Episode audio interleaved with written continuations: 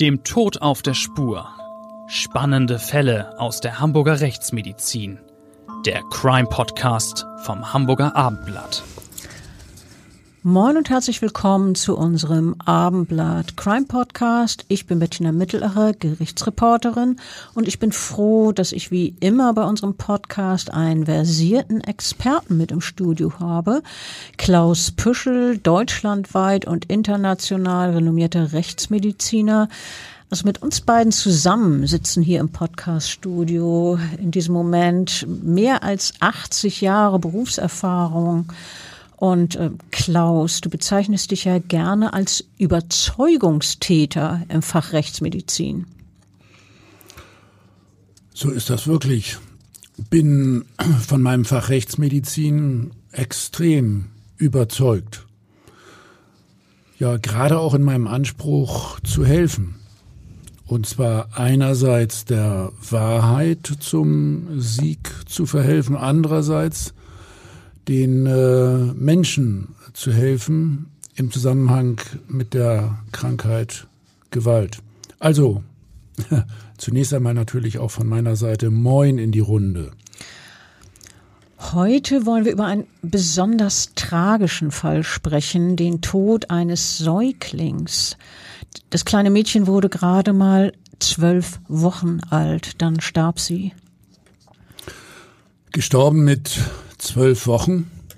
Dabei hätte das kleine Mädchen noch so viel äh, vor sich haben können. Eigentlich war die Kleine ja kerngesund. Naja, die ersten Schritte, die ersten Worte, der erste Schultag, der erste Kuss, unendlich viele schöne Erlebnisse und Erfahrungen hätte sie machen können und sollen natürlich. Doch nichts davon ist ihr vergönnt, das erschüttert mich als engagierten Mediziner und äh, auf der anderen Seite vor allem auch ähm, als bekennenden Großvater mit äh, eben vielen Enkelkindern ganz besonders. Na, mich hat dieser Fall auch wirklich sehr betroffen gemacht. Der Gedanke an dieses kleine Wesen, das so hilflos und so angewiesen auf Zuwendung ist und dem dann stattdessen offenbar Gewalt angetan wurde. Nachdem der Säugling schwer verletzt wurde, verbrachte Sandra die letzten Tage ihres kurzen Lebens in einer Klinik, wo Ärzte um ihr Leben kämpften. Aber ja, es war vergebens. Der Säugling war nicht mehr zu retten. Und die Frage stellte sich ja, wieso Sandra so früh sterben musste mit gerade mal zwölf Wochen.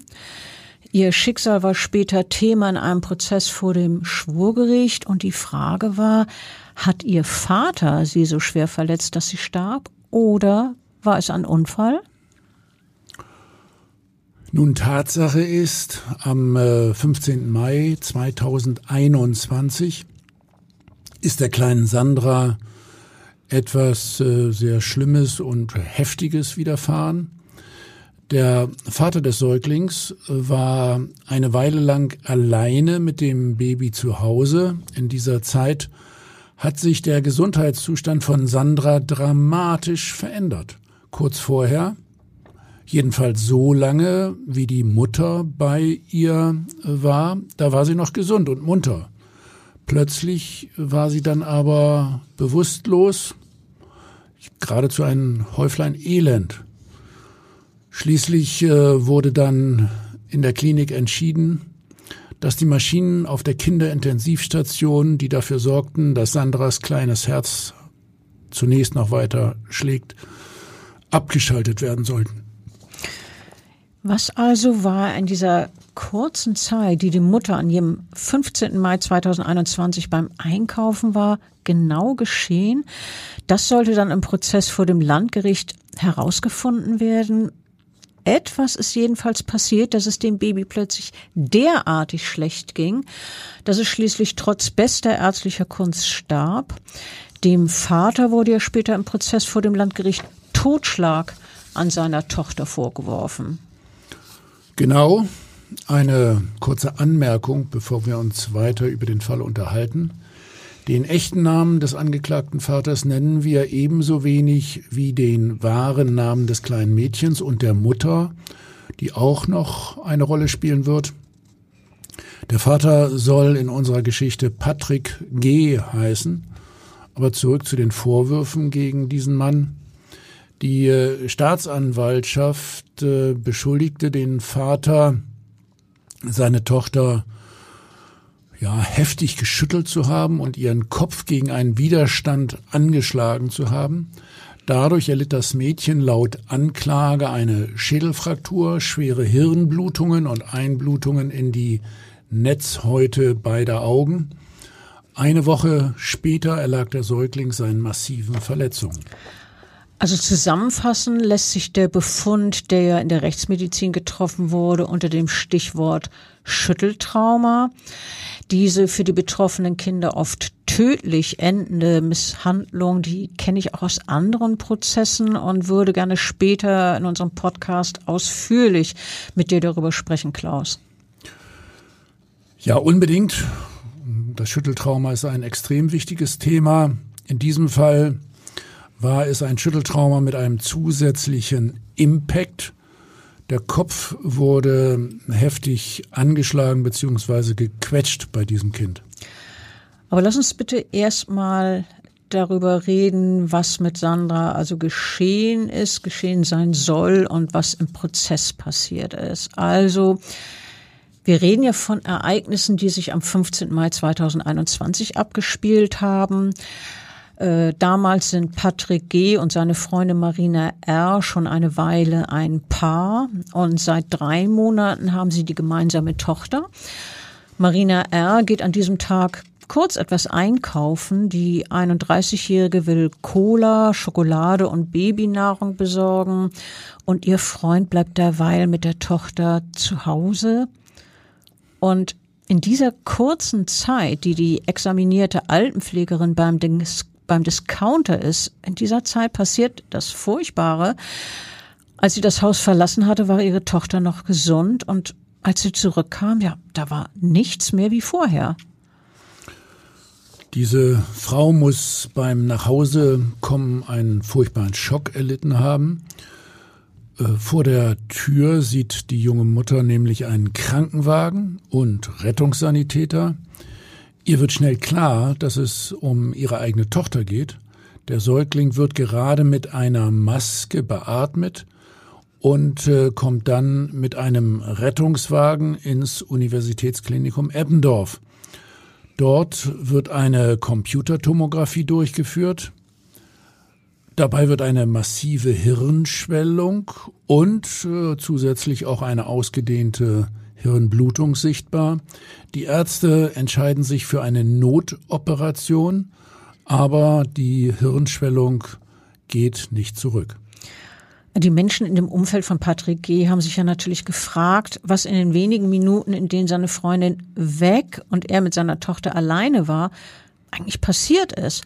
Was man sicher weiß, ist, dass der 31-Jährige jedenfalls gemerkt hat, dass es seiner Tochter plötzlich sehr schlecht ging. Er hat nämlich den Notruf gewählt. Erst den der Polizei, dann den der Feuerwehr.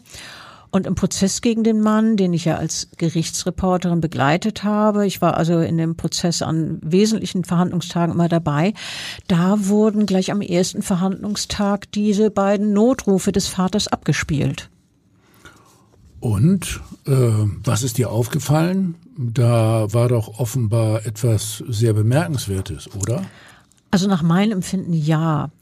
Zunächst hat Patrick G. bei der Polizei angerufen und gesagt, ja, also, ich hätte gerne einen Krankenwagen bestellt. Mein Kind, ja, doch weiter kommt er nicht. Er wird gleich unterbrochen von dem Fachmann da am anderen Ende der Leitung und der sagt ihm, wenn es um einen medizinischen Notfall gehe, müsse er nicht die 110, sondern die 112 anrufen. Ähm, und dann antwortet der Vater, ja, okay, mache ich.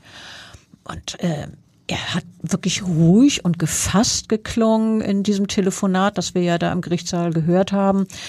In dieser gleichen kontrollierten Tonlage führt er ein nächstes Gespräch mit der Feuerwehr. Und da erzählt er, es gehe um seine Tochter, er gibt seine Adresse durch und sagt dann, ich bin hingeflogen mit dem Kind. es atme noch, teilt er weiter mit, aber, Zitat, der Kopf ist blau, es gibt stöhnende Geräusche von sich. Und der Helfer am Telefon gibt dem Mann unter anderem den Rat, die Atmung seiner Tochter zu überwachen. Mache ich, antwortet Patrick G. Und ähm, dann wird ihm noch gesagt, er soll den Kopf des Kindes gut festhalten. Und dann sagt der Mann, den habe ich sowieso. Hm, das klingt wirklich sehr distanziert.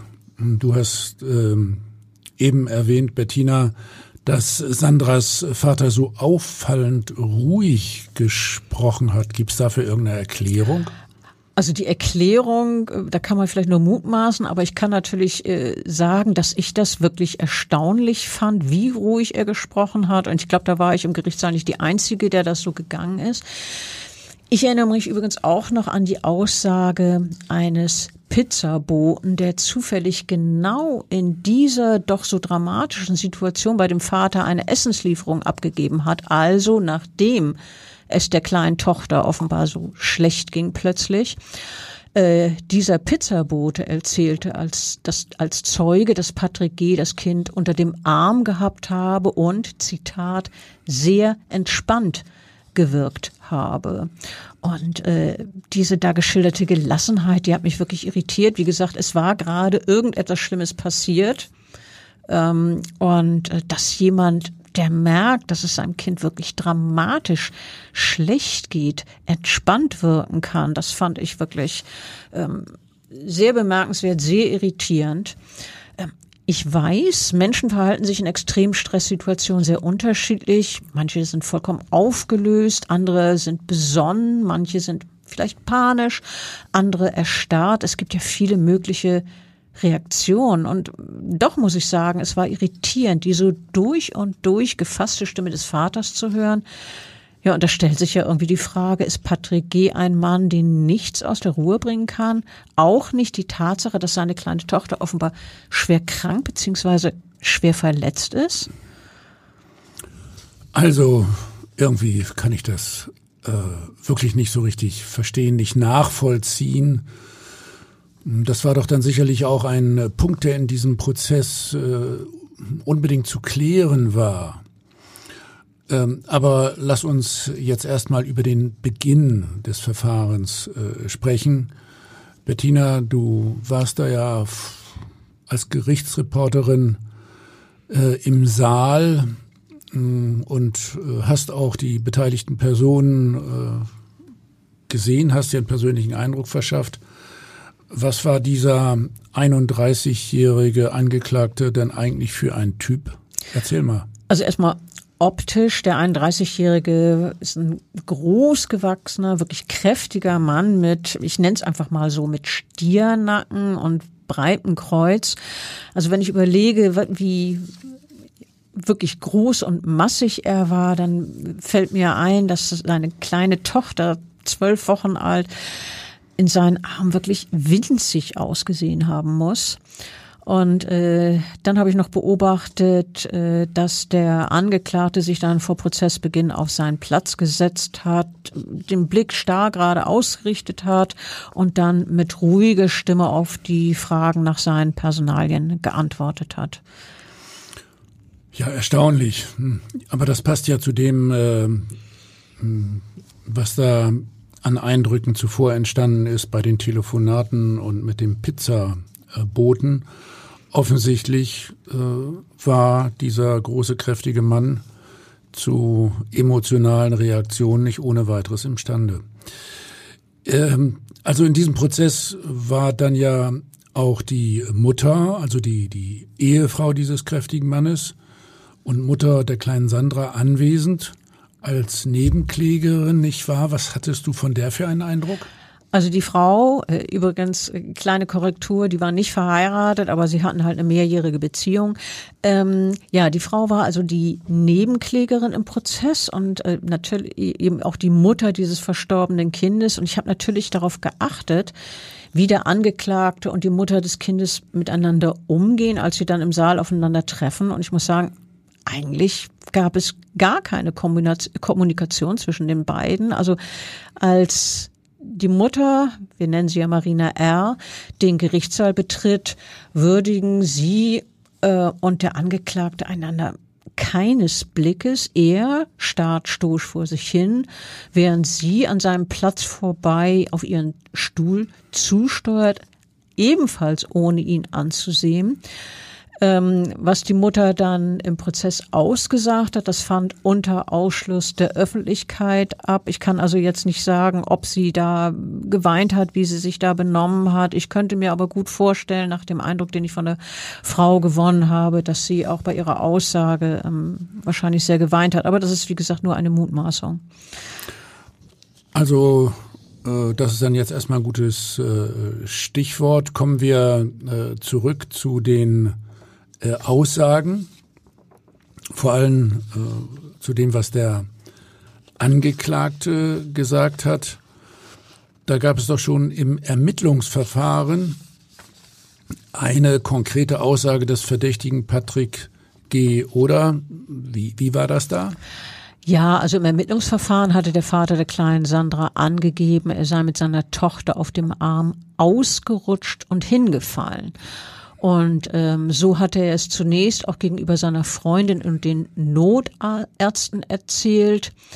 Und äh, nach diesem ersten dramatischen Zwischenfall, als dann die Notärzte gekommen sind und das Kind ja dann im Krankenhaus behandelt wurde, im UKE, über Tage äh, beobachtet wurde, auf der Intensivstation lag, da sind der Vater und die Mutter von Sandra mehrfach zusammen ins Krankenhaus gefahren und haben dort um das Leben ihrer schwer verletzten Tochter gebankt. Das Mädchen lag noch eine Woche im Krankenhaus. Es wurde künstlich beatmet.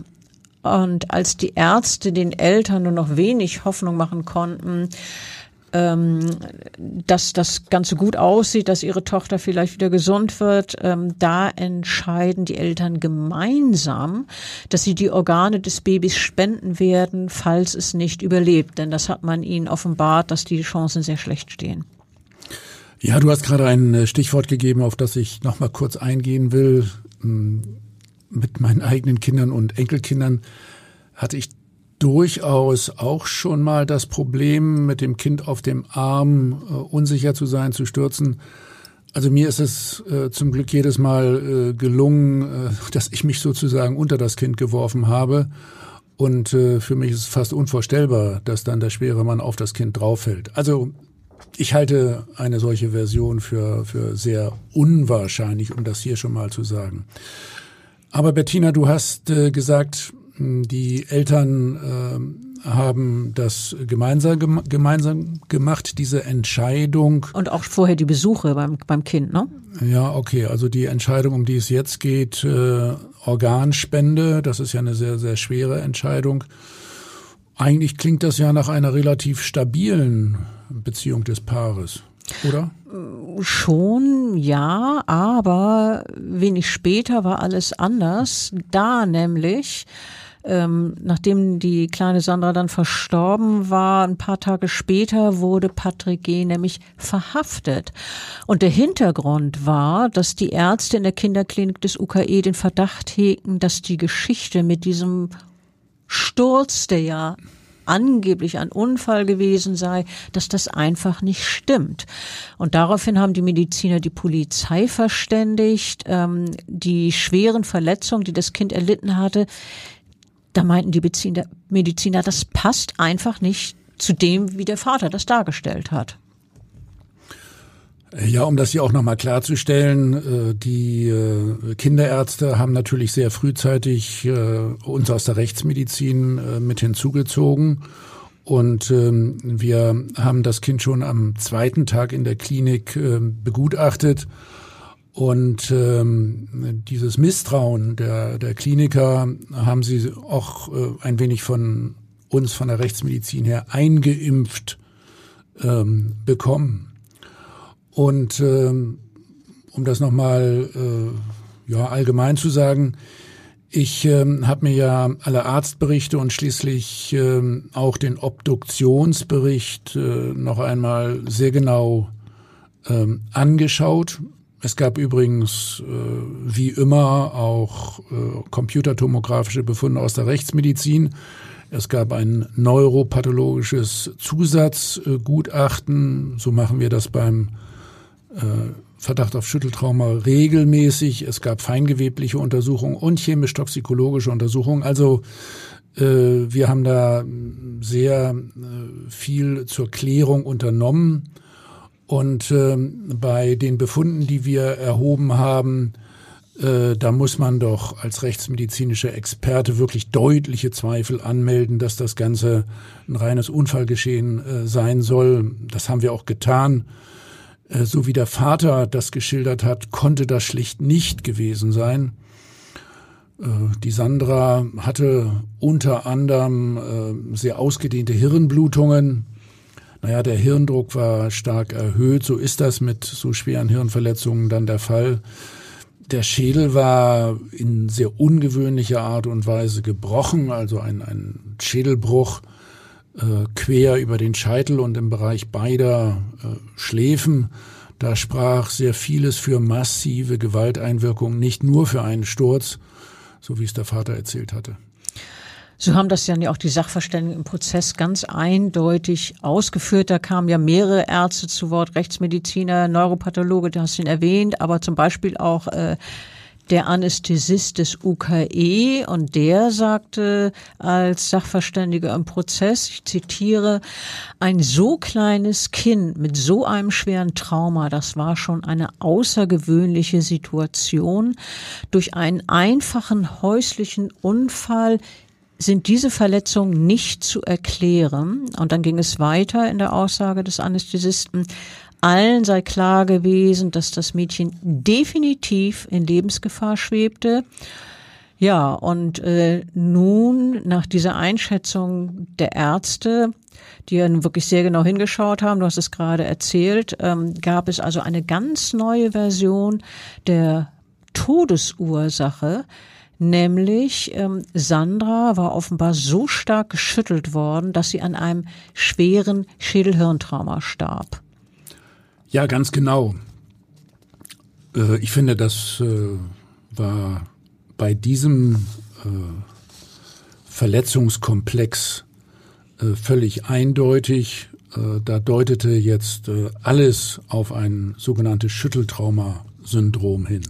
Jetzt erklär doch bitte mal für unsere Hörerinnen und Hörer, was ein Schütteltrauma ist.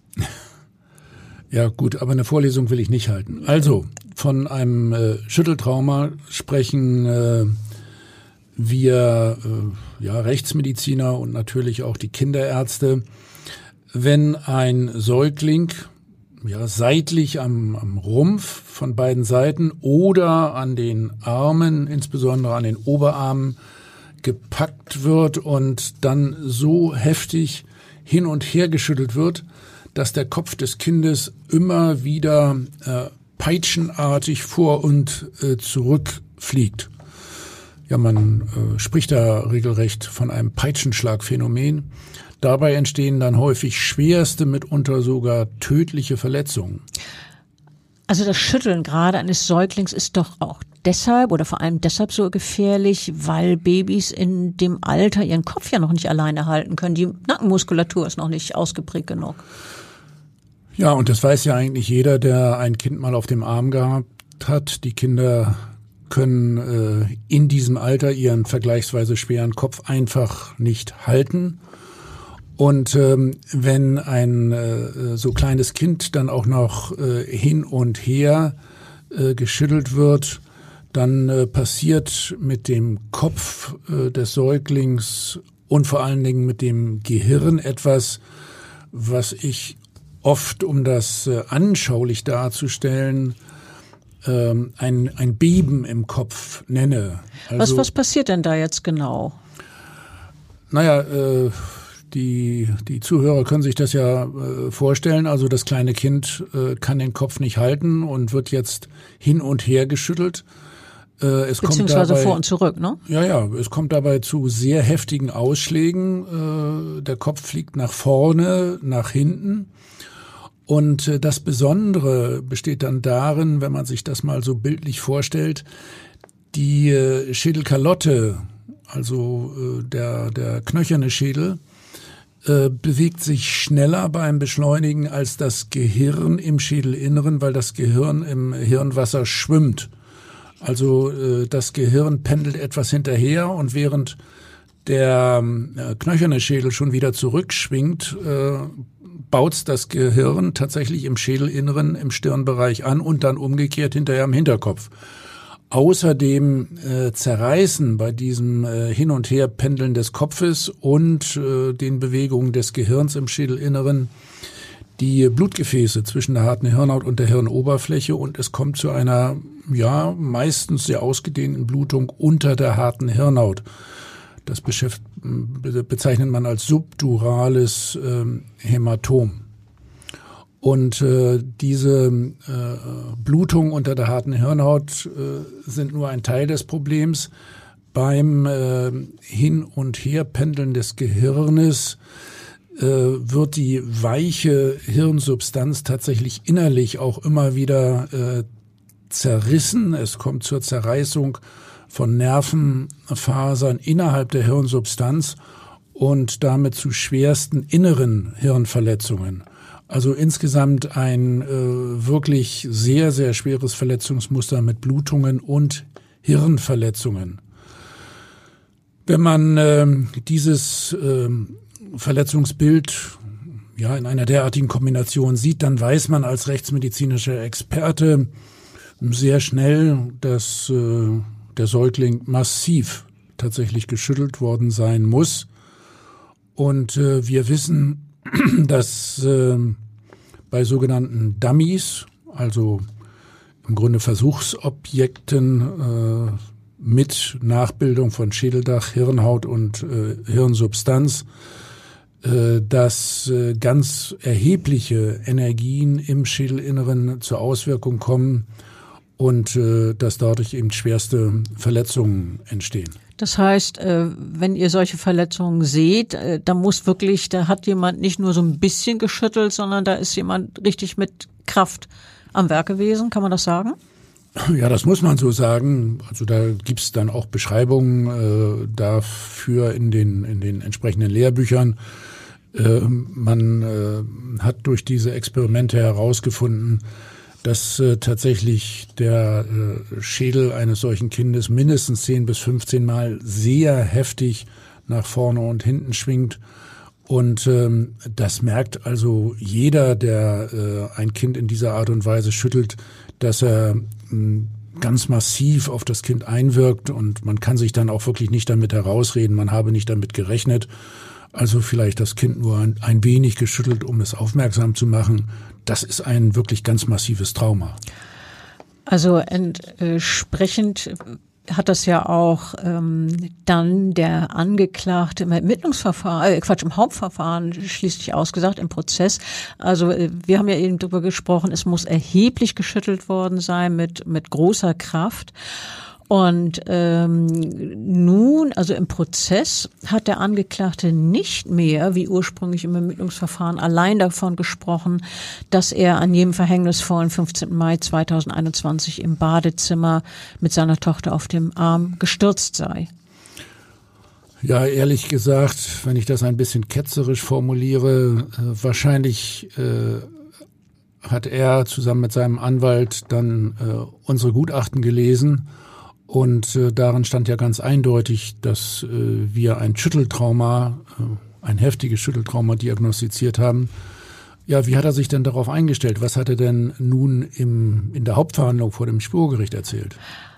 Also die Geschichte mit dem Sturz hat er wiederholt, aber er hat dann auch Entscheidendes ergänzt. Zunächst mal hat er erzählt, er sei, als seine Frau kurz beim Einkaufen war, mit seiner Tochter an jenem Tag ins Bad gegangen, Zitat, um ihr einen Nuckel sauber zu machen, also den Schnuller. Und mit dem Säugling auf dem Arm sei er dann über ihre Babywanne gefallen und gestürzt. Und ähm, nachdem das passiert sei, habe sich das Kind nicht mehr bewegt und dann sagte er, ich wusste nicht, was ich tun sollte. Ich habe ihr ins Gesicht gepustet. Als das nicht geholfen hat, habe ich sie geschüttelt. Ich hatte mich nicht mehr im Griff. Ich hatte mich nicht unter Kontrolle. Aha, also auf einmal doch geschüttelt. Gut, also äh, stellt er das jetzt so dar, als äh, sei das Schütteln nur eine Reaktion gewesen, die an einer Art Panik und Hilflosigkeit gemacht hat, eventuell sogar noch, um dem, dem Kind irgendwie zu helfen, als eine Art Wiederbelebungsmaßnahme? Oder wie soll man das verstehen? Also ich denke, genauso wollte er das wohl verstanden wissen. Ähm, er erzählte dann weiter, beim Schütteln sei er mit seiner Tochter Stirn an Stirn geknallt. Sie hatte Schnappatmung. Und genau in diesem Moment, sagte er dann, habe der Pizzabote, die, die Eltern hatten ja Pizza bestellt, der habe in dem Moment geklingelt und dann habe er seine Tochter in ihren Schlafsack gesteckt, um sie warm zu halten und sei dann hingegangen, um dem Boten die Tür zu öffnen und ihn äh, zu bezahlen. Echt? echt? Sag mal, äh, und, und das Kind noch in den Schlafsack gepackt? Wie, äh, wie, wie soll ich mir da äh, diese Reaktion vorstellen? Was ist denn in dem Kerl vorgegangen? Ja, das kann man natürlich nur mutmaßen. Also ich kann von mir behaupten, ich hätte sicherlich, wenn ich gemerkt hätte, meinem Kind geht's richtig, richtig, richtig schlecht, hätte ich nur wirklich andere Sorgen gehabt, als äh, die Tür zu öffnen und, und in Ruhe die Pizza zu bezahlen. Ähm, ganz klar. Aber ähm, ich kann jetzt nur wiederholen, was der Angeklagte dann weiter dargestellt hat. Ähm, er hatte ja schon zugegeben, dass er den Säugling geschüttelt hat und da meinte er, er habe gewusst, Zitat, dass es nicht richtig ist. Ich weiß nicht, was mich da geritten hat. Das weiß ich ehrlich gesagt auch nicht. Diese Version, dass der Mann den Säugling geschüttelt habe, das passt nun äh, natürlich zu unseren medizinischen Erkenntnissen. Äh, wie gesagt, allein durch äh, den Sturz da im Badezimmer äh, über die Badewanne hätte es keinesfalls zu diesen massiven Verletzungsfolgen, abgesehen von den Schädelbrüchen, auch kommen können. Ja, genauso hat das ja auch dein Kollege im Prozess als Sachverständiger ausgeführt. Er sagte unter anderem, er habe das erste Mal mit dem Fall der kleinen Sandra zu tun gehabt, zwei Tage nachdem sie ins UKE eingeliefert wurde und dann, äh, Zitat, sagte der, also dann sagte der Sachverständige, dein Kollege, Zitat, da war das Kind am Leben, aber in einem Zustand, wo es quasi schon hirntot war. Und dann einige Tage später, nachdem Sandra gestorben war, habe er den Säugling obduziert und schon bei der äußeren Leichenschau seien mehrere Hautunterblutungen sichtbar gewesen am Kopf des Kindes. Die eigentliche Sektion habe ergeben, dass das Baby an den Folgen eines sehr schweren Schüttelhirntraumas starb. Das hattest du ja vorhin auch schon gesagt. Ähm, es seien darüber hinaus ähm, Verletzungen festgestellt worden, die in ihrer Kombination typischerweise auf gewaltsames Schütteln hinweisen. Das hast du auch schon erzählt, aber ja. Ja, wir haben ja schon vorhin darüber äh, gesprochen, abgesehen von unseren rechtsmedizinischen Befunden und auch der Computertomographie, die wir nach dem Tod gemacht haben, äh, gab es inzwischen äh, sehr umfangreiche neuropathologische Untersuchungen. Da haben wir übrigens den besten äh, Experten für Schütteltrauma, den ich überhaupt kenne. Und ähm, äh, bei dem Mädchen äh, bestanden eben drei sehr typische äh, Verletzungskomplexe in äh, einer sehr charakteristischen Kombination, um das noch einmal zu wiederholen. Das kleine Mädchen hatte ziemlich ausgedehnte Blutungen unter der harten Hirnhaut, wie gesagt, ein sogenanntes subdurales Hämatom. Dann äh, bestanden innere Hirnverletzungen mit äh, ausgedehnten Zerreißungen äh, von Nervenfasern und auch äh, Absterbevorgängen von äh, Hirnzellen. Und äh, schließlich, das ist auch sehr wichtig für die Diagnose, gab es äh, Blutungen um den Sehnerv herum und vor allen Dingen beidseits im Bereich der Augen punktförmige Netzhautunterblutungen, sehr charakteristisch. Ihr habt doch dafür ähm, einen bestimmten Begriff für dieses ganz spezielle Verletzungsmuster mit diesen drei charakteristischen Merkmalen, die du gerade aufgezählt hast. Ja, das ist die äh, typische äh, sogenannte Symptom-Trias, also drei wesentliche Befunde, subdurales Hämatom, Hirnverletzungen, äh, Netzhautblutungen das hat dann auch unser kompetente, kompetenter Kollege aus der Neuropathologie äh, bestätigt. Äh, der sprach davon, dass es eben zu sehr massiven Verletzungen im Bereich des Gehirns gekommen ist, die dann auch den Hirntod begründet haben. Und daraus ergibt sich eben eindeutig äh, dass der Säugling ein äh, Schütteltrauma erlitten hat, das ist nicht nur durch einen Sturz erklärlich. Bei der Obduktion wurde doch noch eine weitere ungewöhnliche Verletzung festgestellt. Wir haben es schon mal kurz angedeutet, ich würde aber ja, gerne noch mal darauf zurückkommen. Genau, äh, bei, bei Sandra äh, bestand eine sehr ungewöhnliche Schädelfraktur, die einmal quer über den Kopf verlief äh, diese Fraktur sprach dafür, dass auf den Kopf des Säuglings ein äh, ja, stumpfes Schädelhirntrauma eingewirkt hat, äh, in Form äh, eines heftigen äh, Stoßes gegen den Kopf oder auch eines Einquetschens des Kopfes. Äh, also wahrscheinlich eine gleichzeitige Gewalteinwirkung auf beide Seiten des Schädels. Denkbar ist übrigens äh, durchaus, dass eine solche Verletzung entsteht, wenn ein großer und schwerer Mann wie der Angeklagte auf den Kopf des Säuglings fällt. Also nicht, wenn der eine Kopf an den anderen anbaut, aber es war ja hier die Rede von einem Sturz, das muss man schon einräumen. Und wenn er dann tatsächlich ähm, hart auf den Säuglingskopf drauf fällt, dann kommt es zu dieser merkwürdigen Fraktur. Ja, bei dem Angeklagten kamen auch einige Kilo zusammen. Also wir reden nicht von einem Menschen, der jetzt 60 äh, oder 70 Kilo wiegt, sondern einiges mehr, wenn ich mich richtig erinnere. Ja, man fragt sich natürlich, äh, warum der Kindsvater das nicht von Anfang an äh, auch erzählt hat. Also einerseits äh, diese sehr schwere, stumpfe Gewalteinwirkung auf den Kopf und äh, andererseits das äh, wiederholte Schütteln des Kindes, das wäre doch für die Notärzte eine wirklich wichtige Information gewesen. Also danach wurde Patrick G. auch im Prozess befragt, warum er dieses äh, Schütteln nicht schon vorher erwähnt hatte. Und dazu sagte er, beim Notarzt, also als er mit dem Kontakt hatte, habe er, Zitat, das nicht auf dem Schirm gehabt. Ja, und in der Klinik habe er geglaubt, dass die Ärzte diese Aussage nicht bräuchten. Also dazu sagte er, der Arzt sieht ja, was los ist. Naja, so einfach ist es ja ehrlich gesagt auch nicht, äh, auch nicht mit der Computertomographie. Deswegen erheben die Ärzte ja die Vorgeschichte, die Anamnese und äh, daraus ergeben sich eben schon sehr wichtige Erkenntnisse. Also ich finde das insgesamt schon merkwürdig.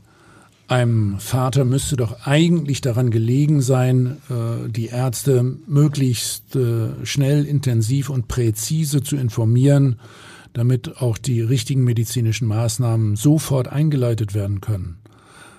Äh, wo wir übrigens gerade beim Angeklagten und seinem Verhalten sind.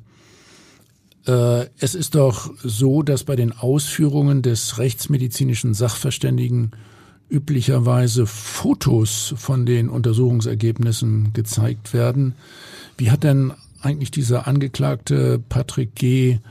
auf äh, die äh, dort äh, vorgelegten und diskutierten Fotos reagiert? Erzähl mal. Also ich habe das so in Erinnerung, dass der Angeklagte da mehr oder weniger vor sich hinstierte und dass er also gar nicht wirklich hochgeguckt hat, um sich die Bilder anzugucken kann ich auch ein bisschen äh, nachvollziehen, aber das, das war schon ein bemerkenswerter Eindruck, den ich da gewonnen habe, wie er sich da verhalten hat. Äh, mein Eindruck von den anderen Verhandlungstagen war allerdings, dass Patrick G insgesamt meist eher unbeteiligt wirkte. Selbst dann, als die Ärzte des UKE detailliert von Sandras schlechten Zustand erzählten, da war es zum Beispiel so, dass ein Arzt dann in die Runde fragte, also an die Prozessbeteiligten gerichtet, ob ähm, all die Schilderungen von diesen ganzen Verletzungen, die die kleine Sandra ja erlitten hat, überhaupt auszuhalten seien. Da hörte Patrick G. einfach nur zu. Also ich habe jetzt nicht beobachten können, dass er sich beispielsweise Tränen aus den Augen gewischt hat oder dass er nun besonders betroffen bewirkt, gewirkt hätte. Ja, für mich zieht sich das irgendwie durch den gesamten Ablauf äh, hindurch, vom ersten äh, Telefonat über das Verhalten im Krankenhaus bis zur Gerichtsverhandlung. Äh, der Patrick G. wirkt zumindest nach außen. Da muss man ja vorsichtig sein. Wir wissen nicht, was in seinem Inneren wirklich vorging, aber nach außen äh, wirkt er ja gleich vergleichsweise unbeteiligt fast. Äh, offenbar ganz im Gegensatz zu Sandras Mutter. In der damaligen Berichterstattung hieß das ja, ich habe das auch verfolgt, dass sie im Prozess mehrfach äh, in Tränen ausgebrochen ist, oder? Ja, das ist richtig. Also insgesamt wirkte die 31-Jährige von den Ereignissen, äh, was ihrer kleinen Tochter da widerfahren ist, sehr betroffen, geradezu tot unglücklich. Im Gegensatz eben zu ihrem Partner beziehungsweise Ex-Partner Patrick G. Ähm, überhaupt würde ich gern ein bisschen was dazu erzählen, was im Prozess über die Beziehung der beiden bekannt wurde, weil es nämlich aus meiner Sicht doch relevant ist. Hm, da bin ich aber gespannt. Erzähl doch mal. Also nur zu. Also ähm, Marina R. hat sehr lange äh, zu ihrem Freund gehalten. Sie war zwar Nebenklägerin in dem Prozess gegen ihn, aber es war auch zu erfahren, dass sie ihn beispielsweise mehrfach noch in der Untersuchungshaft besucht hat. Sie hat ihn also noch im Gefängnis besucht, als schon viel dafür sprach, dass die Version mit dem reinen Sturz bzw. Unfall mit der Tochter sehr wahrscheinlich nicht stimmt und da hat sie dann immer noch zu ihm gehalten. Stimmt das so? Also so den Eindruck musste man gewinnen. Wie gesagt, sie hat ihn äh, öfter noch in der Untersuchungshaft besucht also dann wohl zu ihm gehalten. Und interessant ist auch, dass es offenbar eine Vorgeschichte mit Gewalt in dieser Partnerschaft der beiden, also zwischen Marina R. und Patrick G. gibt. Genau genommen soll es eine heftige Körperverletzung seitens Patrick G. gegen seine damalige Freundin gegeben haben. Und zwar nur drei Tage, nachdem sie das gemeinsame Kind zur Welt gebracht hat. Da soll es so gewesen sein, dass der Mann seiner Freundin den Ellbogen ins Gesicht gerammt und sie am Auge getroffen hat. Also schon eine ziemlich massive Körperverletzung nach meinem Empfinden. Ja, als Rechtsmediziner würde ich auch äh, das Ganze so einschätzen.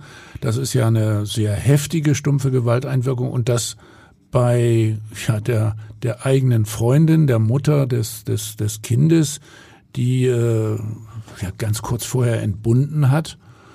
Äh, wie geht das denn? Und äh, dann auch noch ins Gesicht hinein, so ein Gewaltausbruch. Das Gesicht und speziell die Augenregionen sind ja auch noch besonders empfindlich. Äh, das hat doch bestimmt eine ganz heftige Verletzung gegeben. Stimmt. Es hieß im Prozess, dass das Auge über Tage zugeschwollen gewesen und dass das Gesicht von Marina R. mit Hämatomen übersät sei. Damals, also kurz nach Sanders Geburt, wollte sich die junge Frau eigentlich von Patrick G. trennen, also nach dieser Körperverletzung. Das hätte sie mal auch tun sollen. Ja, sie hatten sich ja auch zunächst von ihm getrennt. Also ähm, er verließ auch erst einmal die gemeinsame Wohnung und kam bei einer Bekannten unter und äh, Marina R. hat ihn auch bei der Polizei angezeigt und zwar äh, auf Drängen ihrer Hebamme. Also zuerst hatte sie das nicht unbedingt machen wollen, diese Körperverletzung offenbaren bei der Polizei, aber da hat die Hebamme wohl sehr äh, deutlich gesagt, dass das notwendig ist und dann hat Marina R. das angezeigt, aber danach hat sie ihn wieder in ihrer Wohnung aufgenommen und da soll der Hintergrund gewesen sein, dass Patrick G dieser jungen Frau per SMS gedroht habe, er würde ihr die Tochter wegnehmen, wenn er nicht wieder bei ihr wohnen darf. Und äh, dann kam auch noch hinzu, dass sie sogar dem Jugendamt, das inzwischen von der Polizei über die Körperverletzung gegen die Mutter informiert worden war, ähm, dem Jugendamt gegenüber hat sie verschwiegen, dass Patrick G. inzwischen wieder bei ihr lebt. Ja, das ist immer wieder schwer zu verstehen. Da ging die Loyalität der Mutter wirklich sehr weit, viel zu weit, äh, finde ich, aber das erleben wir ja bei unseren rechtsmedizinischen Fällen bei Gewalt in der Partnerschaft immer wieder einmal. Und das Ganze, nachdem dieser Patrick G. die Partnerin ja doch äh, sehr massiv misshandelt hat. Es gab übrigens noch ein weiteres bemerkenswertes Detail in Bezug auf die äh, damalige Lebensgefährtin von Patrick G. Und das wäre, erzähl. Also äh, in dem Prozess wurde die Nebenklägerin Marina R., also die Mutter der kleinen Sandra, häufiger von der Halbschwester des Angeklagten begleitet. Die war also da direkt bei der Mutter, neben der Mutter. Und diese Halbschwester des Angeklagten, die war nun ganz eindeutig und wirklich uneingeschränkt auf der Seite des Angeklagten. Und äh, wie hat sich das äh, nach außen geäußert? Was hast du da ja registriert? Also zum Beispiel hat diese Schwester ihrem Bruder bei jeder Gelegenheit Kusshände zugeworfen. Also man muss sich ja so ein Gerichtssaal vor, so vorstellen, äh, im vorderen Bereich spielt sich das eigentliche Geschehen ab. Also da sitzt eine Angeklagte, die Richter, Staatsanwaltschaft und die Zeugen, die jeweils dran sind. Und dann ist in diesem speziellen Saal zum Beispiel eine Trennscheibe gewesen. Dann kommt der Zuschauerraum, wo also die, die anderen Menschen sitzen dürfen, auch die Gerichtsreporter, aber eben auch einfach beispielsweise Familienangehörige Angehörige, die das interessiert, Zuschauer, die sich das gerne anhören wollen. Und durch diese Trennscheibe hat sie also äh, ihrem Bruder dann immer wieder Kusshände zugeworfen und äh, was auch noch zu beobachten war, dass sie jedes Mal ganz heftig mit dem Kopf schüttelte, wenn etwas Negatives über ihn gesagt wurde. Also es ist natürlich möglich, aber das ist nur eine Mutmaßung von mir, dass die Halbschwester da einen gewissen Einfluss auch auf Sandras Mutter hatte, so nach dem Motto, mein Bruder ist doch eigentlich ein richtig netter. Ja, durchaus denkbar. Das äh, scheint mir so zu sein, wenn ich da deine äh, Beobachtungen berücksichtige.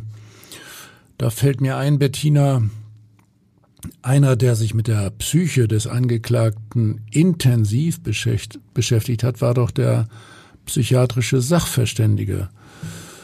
Hm, der sollte doch mehr wissen. Was hat der denn eigentlich in seinem äh, Gutachten über den Angeklagten äh, ja ausgesagt? Wie hat er begutachtet? Erzähl.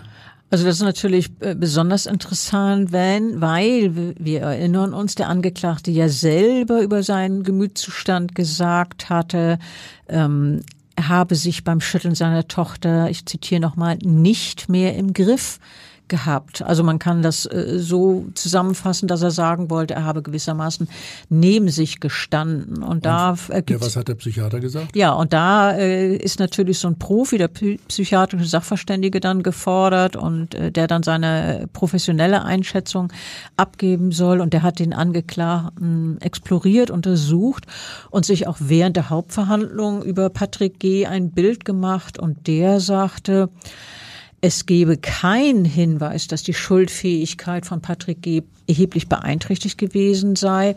Er sagte wörtlich, also der Gutachter, eine Affekttat im engeren Sinne liegt nicht vor und ebenso wenig gäbe es andere Anhaltspunkte, dass die Steuerungsfähigkeit des 31-Jährigen deutlich eingeschränkt gewesen sei.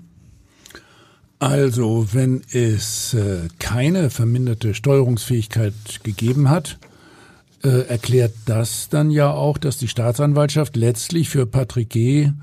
Äh, keine niedrige Freiheitsstrafe beantragt hat. Ganz im Gegenteil, sie hat doch auf zwölf Jahre Haft wegen Totschlags plädiert. Also schon eine ziemlich harte Strafe. Ja, zwölf Jahre wegen Totschlags, das war der Antrag der Staatsanwaltschaft. Herausgekommen ist im Urteil allerdings eine geringere, eine niedrigere Strafe. Das Gericht hat entschieden, dass für Patrick G. ein Urteil von sieben Jahren und neun Monaten Haft angemessen ist. Und wie hat das Gericht dieses Strafmaß begründet? Also zunächst mal, das Gericht ist überzeugt, dass Patrick G. einen Totschlag an seiner Tochter begangen hat. Indem er eben das zwölf Wochen alte Mädchen so heftig schüttelte, dass es an den daraus entstehenden schwersten Verletzungen starb. So ist es. Äh, und der Vorsitzende Richter sagte, im Urteil, ich zitiere, der Angeklagte wird sein Leben lang mit der Schuld leben müssen, sein eigenes Kind totgeschüttelt zu haben. Mehr Strafe geht eigentlich nicht. Also sozusagen, dass er durch den Tod der, Mutter, der Tochter eben äh, ein Leben lang bestraft sei, so verstehe ich das. Der Richter sagte weiter, der Säugling sei gestorben, wieder Zitat, weil der Vater für einen kurzen Moment die Nerven verloren hatte. Und dann, wer einen Säugling so heftig schüttele, wie Patrick G. es tat, wieder Zitat, erkennt die tödliche Gefahr, in die er das Kind bringt. Wer so handelt, nimmt den Tod billigend in Kauf. Er kann nicht ernsthaft darauf vertrauen, das Kind werde überleben. Ja, man muss sich das nochmal bildlich vorstellen. Dieser große und sehr, sehr kräftige Mann und dann äh, das kleine Baby, äh, was dieser kräftige Mann tatsächlich so schüttelt, dass der Kopf extrem hin und her pendelt. Also ich sehe das als Rechtsmediziner mindestens genauso, wahrscheinlich äh, noch ein bisschen heftiger und deutlicher und werde dazu nachher auch noch etwas sagen. Aber vorher wüsste ich gerne, äh, wie haben denn eigentlich äh, einerseits der Angeklagte und dann andererseits die Mutter des verstorbenen Säuglings auf das Urteil reagiert? Also zunächst mal der Angeklagte, der hat wie ich finde, relativ starr gewirkt. Er hat sich kaum geregt, er hat nach unten geschaut. Eigentlich war das gar kein so großer Unterschied zu seinem Verhalten während des Prozesses, weil wo er ja auch überwiegend erstaunlich gefasst gewirkt hat. Marina R. dagegen, die Mutter der getöteten Sandra, die brach in Tränen aus, als das Strafmaß verkündet wurde. Also, äh, Frage nochmal, äh, die hat dann wahrscheinlich wirklich gehofft, dass der Patrick G. eine geringere Strafe bekommen würde. In die Richtung ging das doch wohl. Ne? Ihr Anwalt hatte doch ähm, auch genauso wie die Verteidigung des Angeklagten, ich finde, nur auf vier Jahre plädiert. Äh, stimmt, darüber haben wir ja noch gar nicht gesprochen. Also ähm, wir hatten ja gesagt, die Staatsanwaltschaft hat zwölf Jahre beantragt und äh, die äh, Verteidigung und auch die Nebenklage, die hat tatsächlich vier Jahre Freiheitsstrafe äh, beantragt. Und dass sich die Nebenklage dem Antrag der Verteidigung angeschlossen hat beziehungsweise ähm, ähnlich plädiert hat, das war insoweit bemerkenswert, weil ja nicht selten die Nebenkläger eine eher hohe Strafe wollen. So habe ich das in vielen, vielen, vielen Verfahren ja, erlebt. Eher so wie die Staatsanwaltschaft. Eher so wie die Staatsanwaltschaft, genau. Also manchmal sogar höher. Oft ist es so, dass es heißt, ja, also wir schließen uns dem Antrag der Staatsanwaltschaft an. Aber hier war die Mutter beziehungsweise deren Anwalt derselben Meinung die, wie die Verteidigung. Eben vier Jahre seien ausreichend. Und das war wirklich, wie ich fand, erstaunlich. Das hört man wirklich eher äh, selten. Also, dass die Mutter dann sozusagen äh, argumentiert wie die Verteidigung. Ähm, aber äh, Bettina, erzähl doch letztlich nochmal das Ergebnis. Entscheidend ist ja war das, was das Gericht sagt. Wie hat denn äh, der Vorsitzende Richter das Urteil begründet? Also er sagte, eine junge Familie ist zerstört. Ähm, dabei sei es bis zu diesem 15. Mai 2021, also jenem schicksalhaften Tag, noch recht vielversprechend gewesen für Vater, Mutter und das Kind. Nach einigen Krisen der Partnerschaft habe sich im April 2021 so etwas wie Normalität für die kleine Familie eingestellt. Also da gab es vorher schon ein paar, ähm, wie soll ich sagen, Ungereimtheiten, so ein bisschen ja, lief es nicht ganz rund. ins Gesicht. Das nein, nein, nein, das war ja noch, das war ja, äh, ja das war doch, auch. das stimmt auch, das war auch davor. Aber ähm, es war davor gab es auch so ein paar unrunde äh, Geschichten, die aber jetzt nicht gewalttätig gewesen sind. Äh, und dann sagte ähm, der Richter, er sprach ja von der Normalität in der kleinen Familie, sagte er dann, es war eine Normalität, die dann brutal zerbricht. Ja, ich finde, brutal ist hier das äh, passende Stichwort. Wie hat das Gericht denn die Einlassung des Angeklagten äh, gewertet? Er sei im Badezimmer über die Badewanne gestürzt. Das Ganze sei also ein großes Unglück und äh, er sei dabei auf seiner kleinen Tochter gelandet. Hat man ihm das abgenommen? Also das Gericht sah jedenfalls keine Ansatzpunkte, die diese Einlassung widerlegen könnten. Es ging ja darum, wie bei Sandra dieser sichelförmige oder beziehungsweise ringförmige Schädelbruch entstanden sein kann, von dem ja einer deiner rechtsmedizinischen Kollegen gesagt hatte, dass er eine solche Fraktur, also in dieser Form, diese sichelartige Fraktur, noch nie vorher gesehen habe. Ja, dazu muss man wissen, dass äh, dieser Kollege ein wirklich sehr erfahrener Experte ist, äh, also einer der Oberärzte da in der Rechtsmedizin, der ja fast regelmäßig äh, diese Fälle mit äh, toten äh, kleinen Kindern begutachtet. Der kennt sich also sehr gut aus.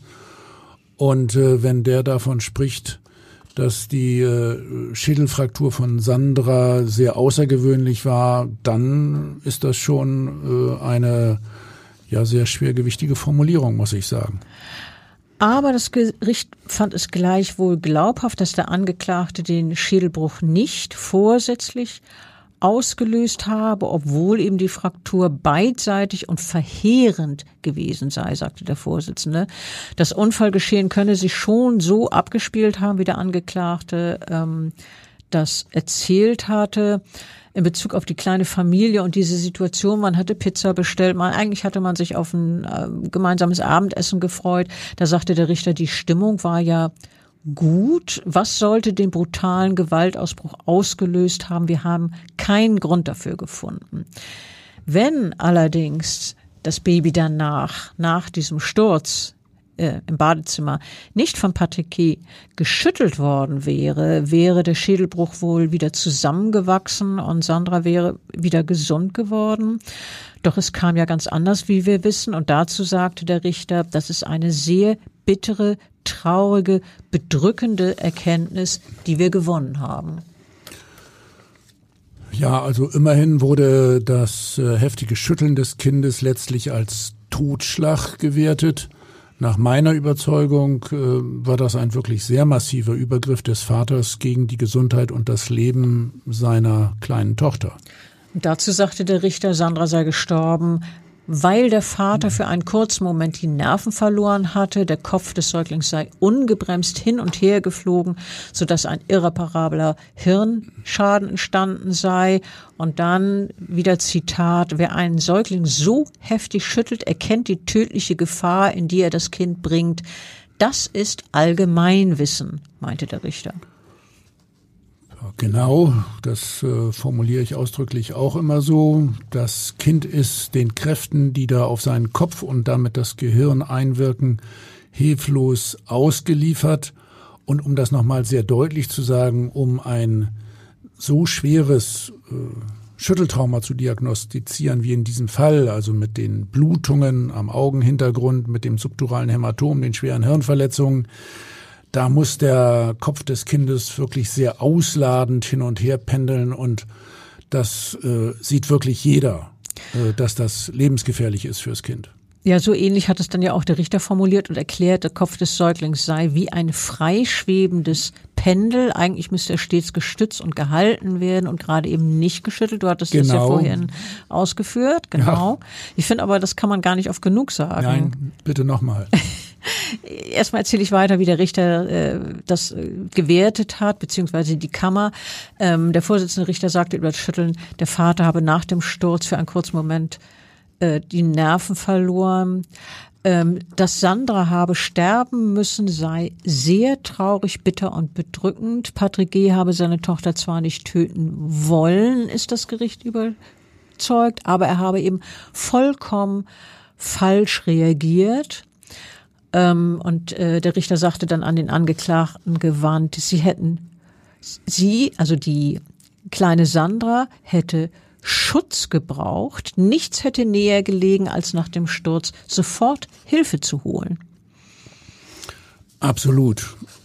Also nochmal die wesentlichen Dinge aus meiner Sicht. Es ist wirklich bedrückend und macht mich auch wütend, dass es immer wieder zu solchen Fällen von Schütteltrauma kommt.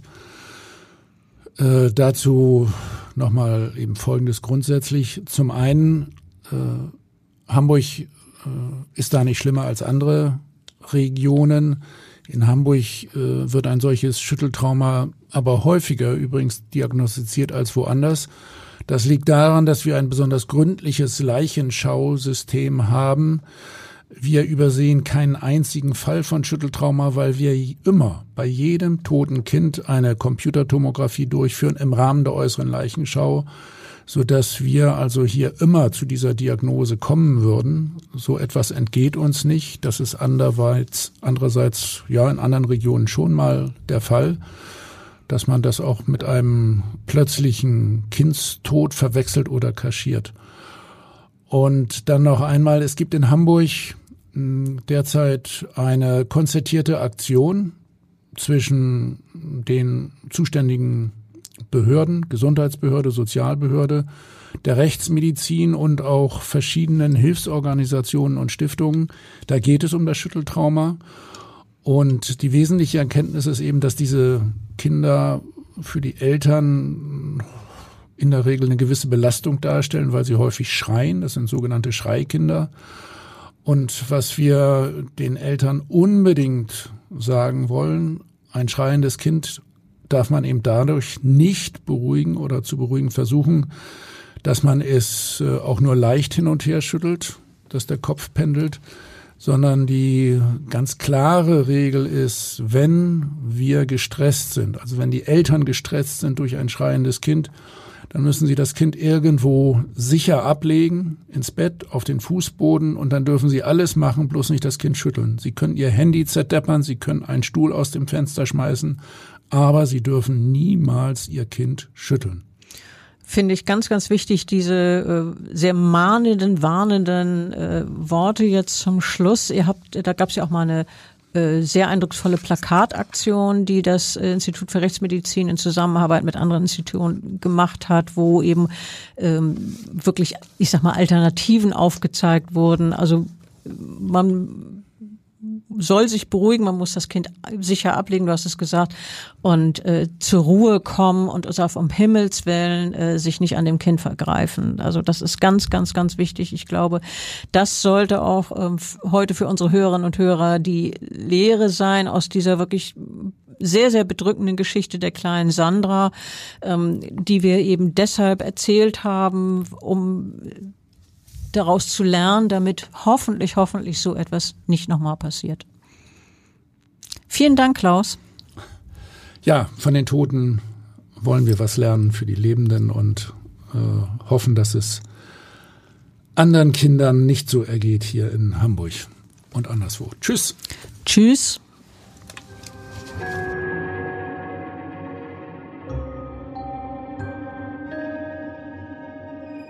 Weitere Podcasts vom Hamburger Abendblatt finden Sie auf abendblatt.de slash podcast.